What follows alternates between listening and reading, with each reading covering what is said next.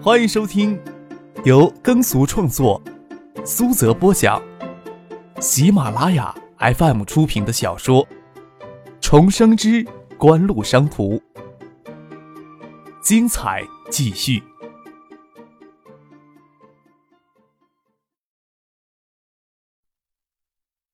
第六百七十集。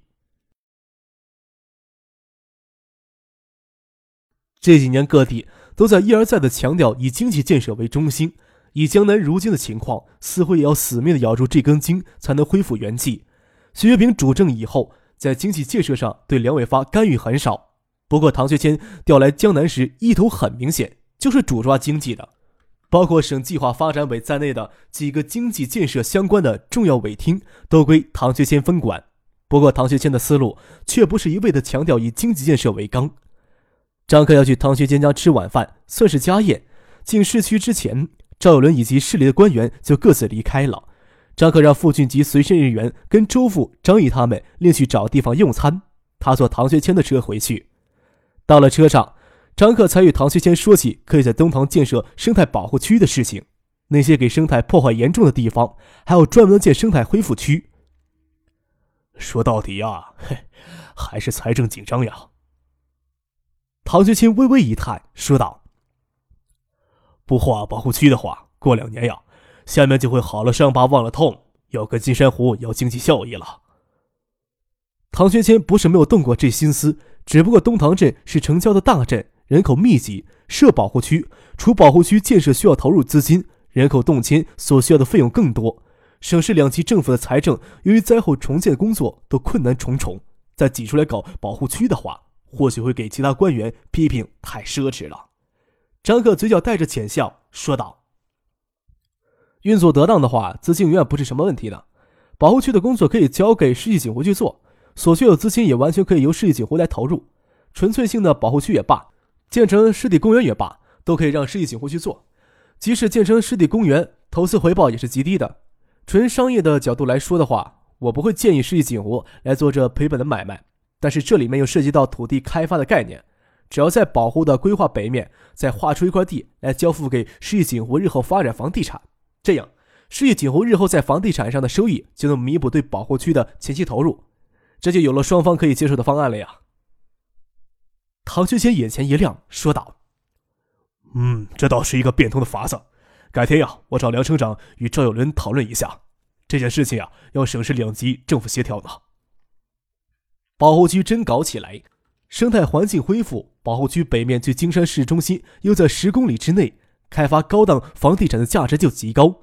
房改启动也有大半年的时间了，国务院也将房地产业作为国民支柱产业来发展。稍有远见的人都能意识到，房地产在国内将大有发展。只是这个时候，还极少有人意识到会在那么短的时间里发展的那么疯。张克以一己之力是无法逆势而行，该疯狂的总归要疯狂的。经济总量的上升，必然也要经历一个资产快速增值的过程。心里想，世纪锦湖壮大发展起来，倒不是没有一点好处。虽说未来十年内国内房地产业可以说是权力资本发展的缩影，世纪锦湖即使坚持应有的商业准则，通过大资本运作，一样会有大前途。唐学谦与顾建平搬到了灵崖湖北岸的别墅区去住。他们赶回到那里，许学平、周淑慧夫妇已经在那儿了。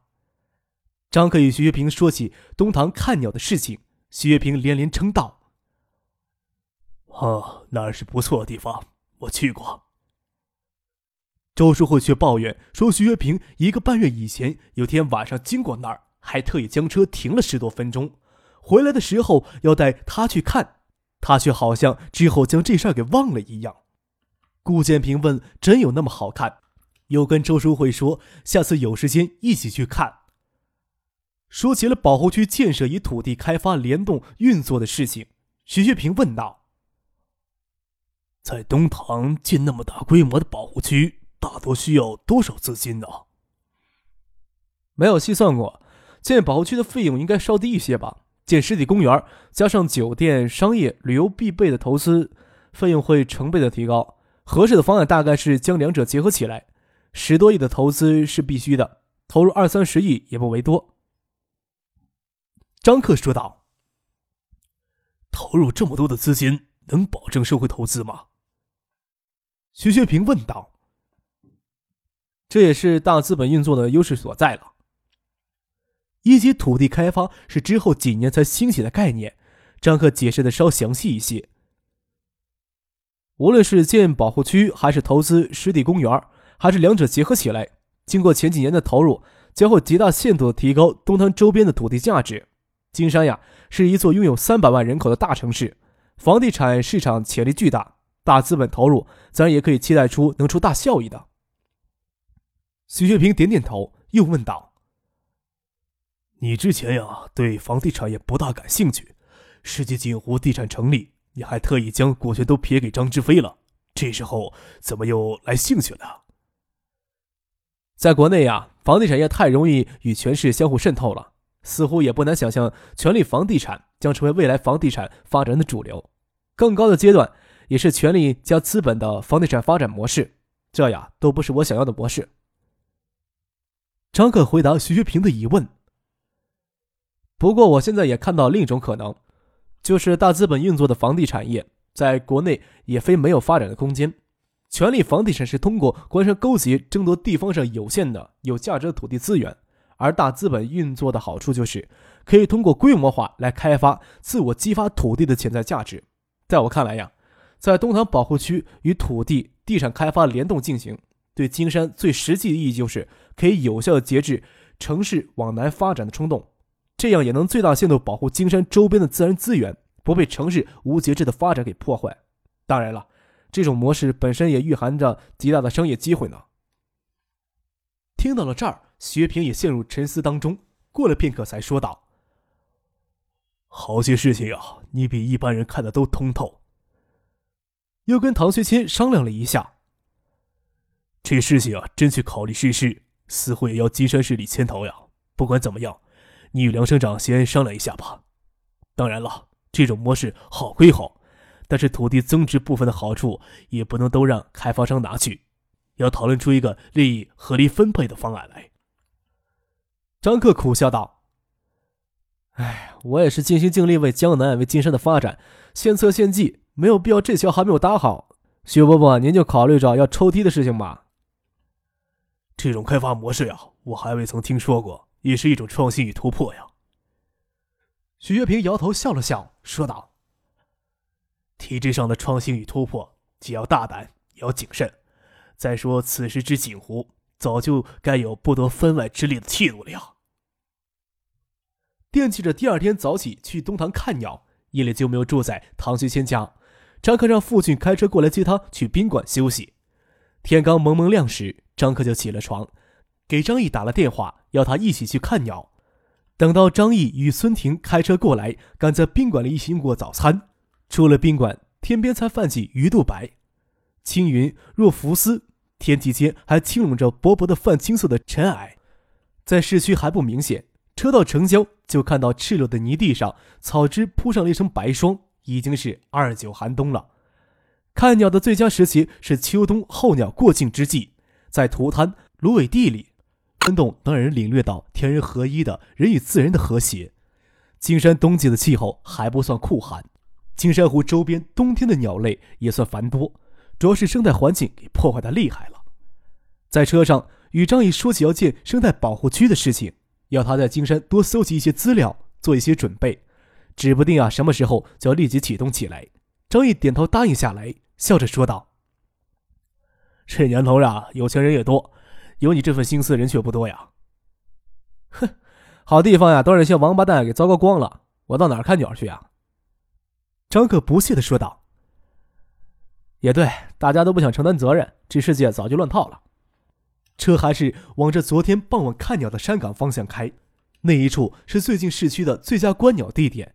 远远的看，矮山上停了几辆轿车，青蒙蒙的尘埃还没有散去，只看见车旁有几个模糊的人影。张克与张毅笑着说：“想不到呀，来看鸟也能遇到志同道合的人。”车从水泥路上驶上山顶，看清楚先到的那几个人。张克在车里呸呸连啐了两声，说道：“真是嘴贱呀！怎么样自甘堕落，跟他们志同道合了？谢俊南与池佐秀藏、周醒东、王海素看着两部轿车驶了上来，还惊讶的金山市会有谁有这兴致，大清早到郊区来看鸟。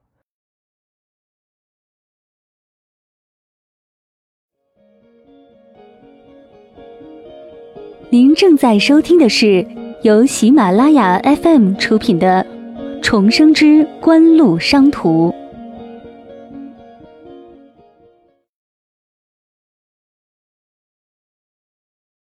看张克钻出车来，脸色都禁不住的微微一变，都暗叫倒霉呀！三井欲通过华夏电子、科王的合作，打通日本电子产业往中国市场倾销的渠道。这个渠道不仅仅局限于显示器电子市场，而是全方位的。池佐秀藏与周景东、谢谢南厮混在一起也容易理解。王海素也是借经典与葛建德之间的特殊私人关系，才有机会跟他们站到一块儿。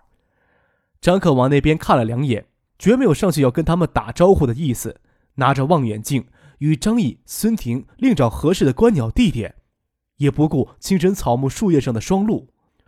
张克沉得住气，其他人心里就很别扭，特别是池佐秀藏会忍不住去想象娇艳纯洁而有着特殊妩媚诱惑的李星宇在张克这个混球身下承欢呻吟的情形。这么一想呀，心间的气血翻涌，那怒气就难以遏制。这里简直一秒钟都不想再待下去了，兴致败坏，就匆匆的坐车离开，也没有另找地方观鸟了。看着池佐秀藏他们的车下去，张克的心情呀自然很愉快。坐在山石上看初阳从天际吐出那一丝万鸟欢动的壮美情景，朝霞灿烂，鸟群也披上了金色的毫光。今天不是周末，孙婷还要去公司。他九月中旬调到橡树园金山研发基地基础工作，差不多是普通的财务人员，不像张克那么自由，在山头上耗一上午都行。张毅上午还要去工地呢，看时间差不多了，就要与孙婷先下山去。他与孙婷走过来，跟张可道别。我们呀，选了个日子，打算在正月里将婚酒给办了。想想张毅与孙婷两个人在一起三年的时间，也真是不容易。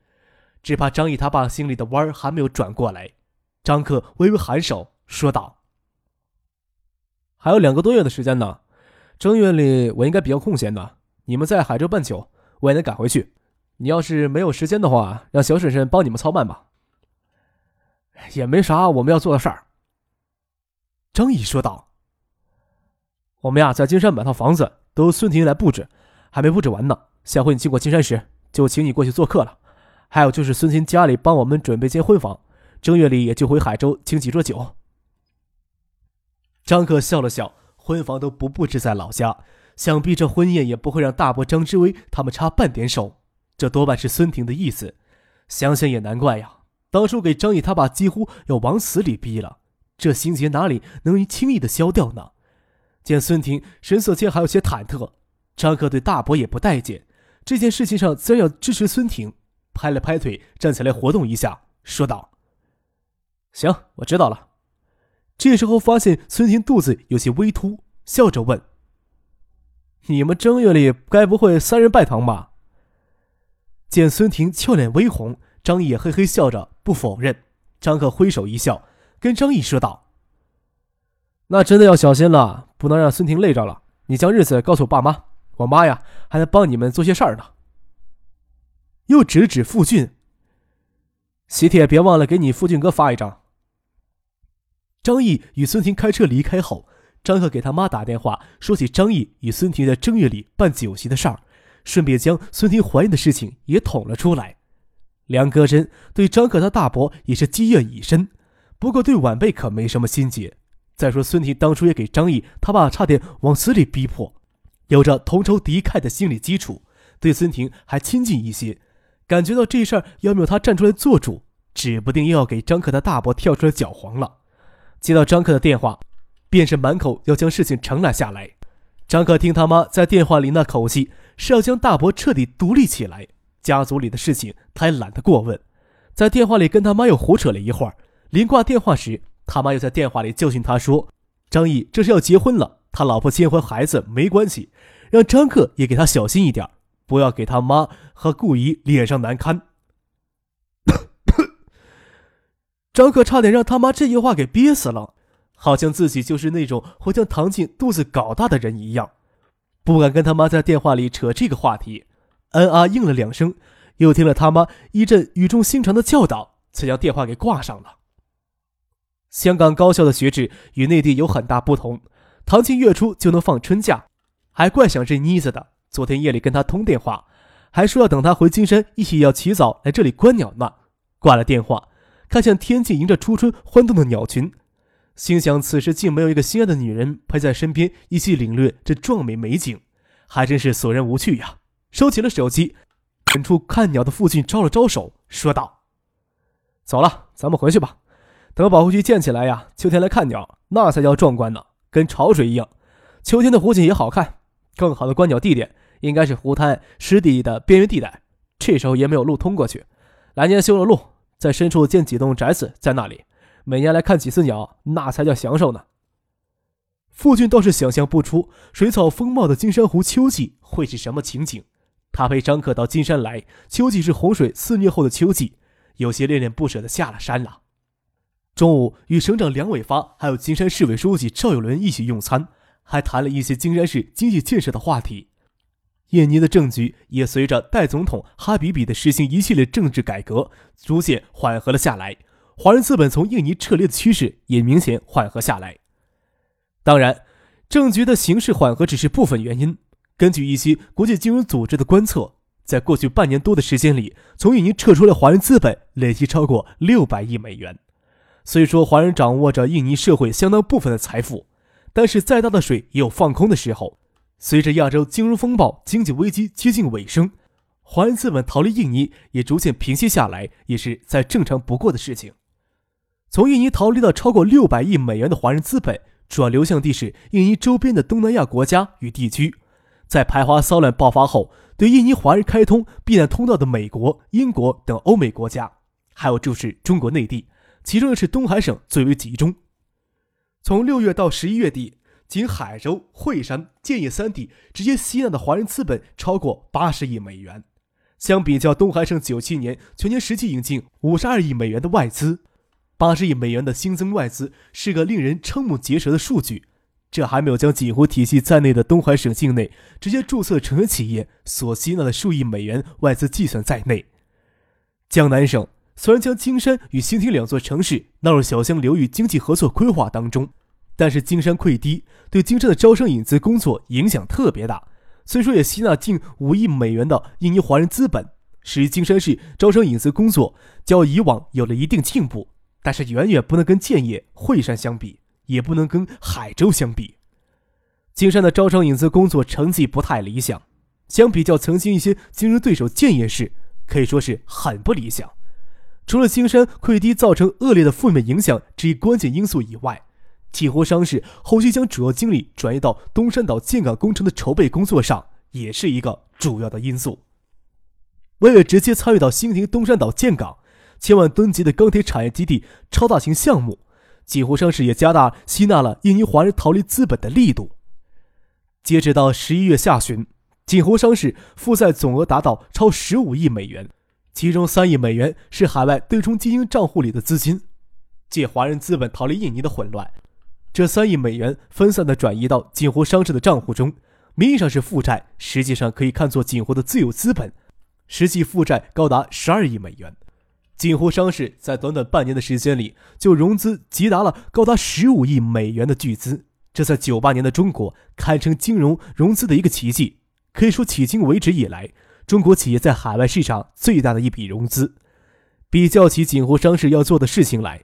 这十五亿美元似乎又有些不够看了。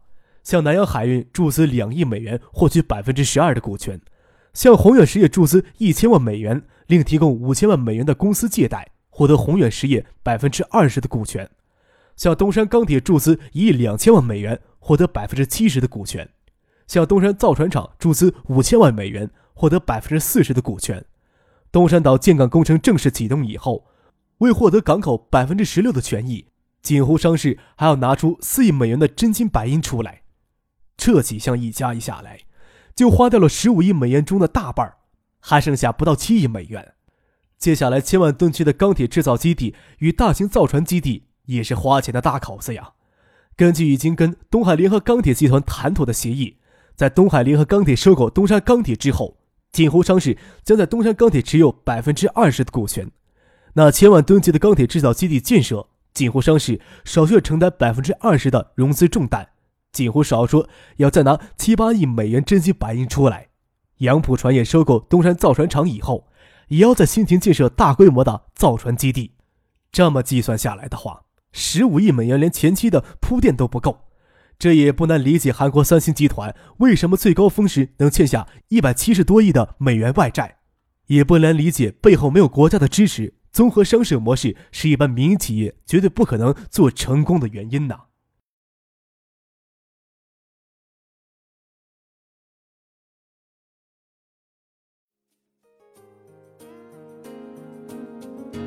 听众朋友，本集播讲完毕，感谢您的收听。